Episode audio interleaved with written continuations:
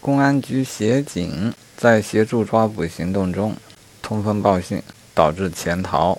问他构成帮助犯罪分子逃避处罚罪还是徇私枉法罪？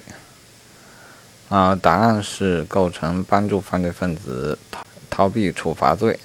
啊，因为严某仅仅是协助抓捕的人员，而非负责该案的侦查。啊，若是的话，可成立徇私枉法罪。